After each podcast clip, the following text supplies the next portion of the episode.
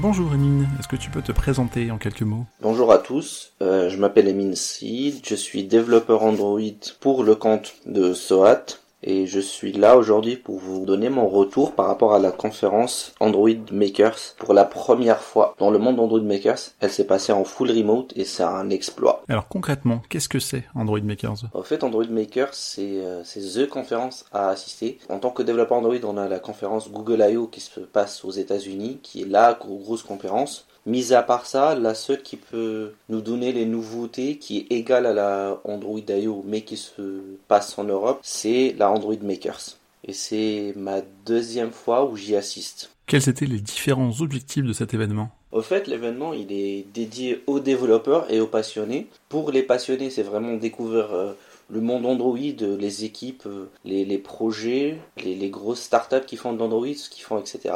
Et pour les développeurs, c'est plus voir les nouveautés, ce qui va arriver dans le monde Android, les euh, nouveaux sujets touchy, en parler plus en détail, avoir les retours d'expérience des experts, de personnes qui travaillent sur le sujet, de voir les bêtas, les alphas avant tout le monde.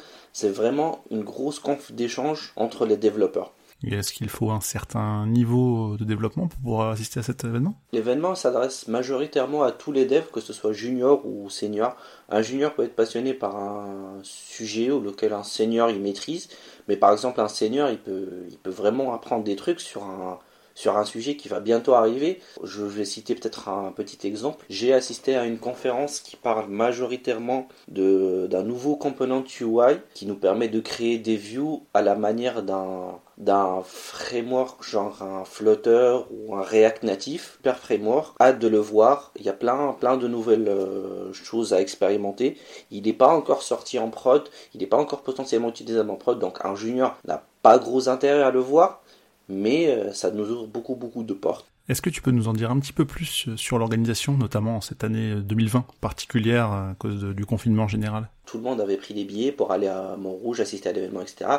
Et boum, on, s'est retrouvé confiné. Mais mis à part ça, franchement, gros big up aux, organisateurs, aux événements, aux partenaires, aux, aux sponsors qui ont tout fait pour mettre un événement en full remote. Donc c'est vraiment un challenge, avoir plus de 300 personnes qui assistent à votre événement en remote. Déjà, il faut une infrastructure de malade. Mais euh, ça s'est très bien passé.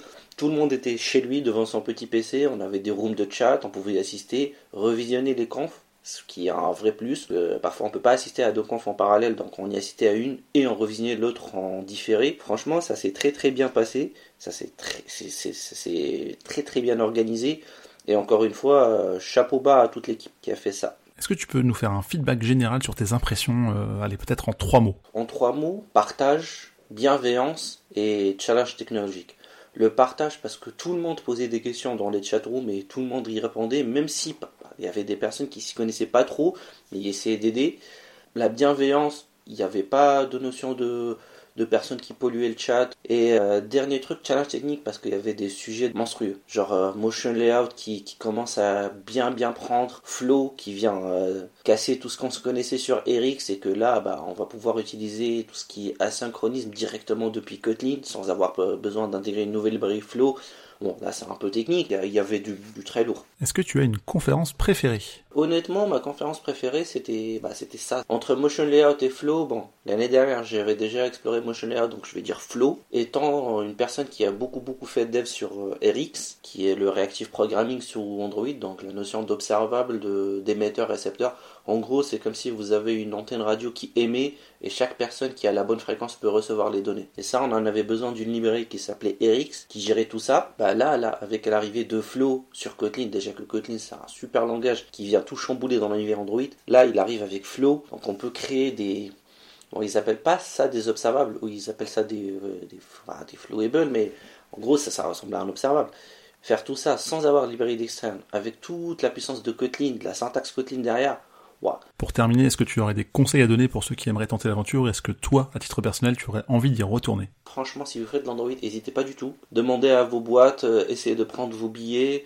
C'est la deuxième fois où j'y assiste, j'y assisterai l'an prochain, c'est sûr. Comme conférence, on y apprend des trucs, on rencontre de personnes, parfois on a des petites questions, euh, parfois on se lance des challenges. Honnêtement, euh, j'espère que l'an prochain, elle va se faire sur place. Et même si c'est encore en remote, c'est une conf à pas rater. Faire de la veille, c'est bien parfois on met peut-être un mois à découvrir un sujet et on assiste à une conf de 2-3 minutes où le mec il est hyper calé dessus, il vous explique tout. C'est un gain de temps monumental. Vous pouvez revisionner les vidéos, vous pouvez prendre des notes, vous pouvez poser des questions. Et c'est pas tout le monde qui a un développeur de Google sous la main où il peut lui poser la question, genre, tu vois, la bonne ligne de code à insérer au bon endroit. Et je remercie vraiment, vraiment Soat. La première année, c'était quasiment un dev de SOAT qui m'en a parlé. Donc merci SOAT et euh, merci à tous les devs qui, qui ont fait la conf. Et merci à toi d'avoir répondu à ces différentes questions. À bientôt.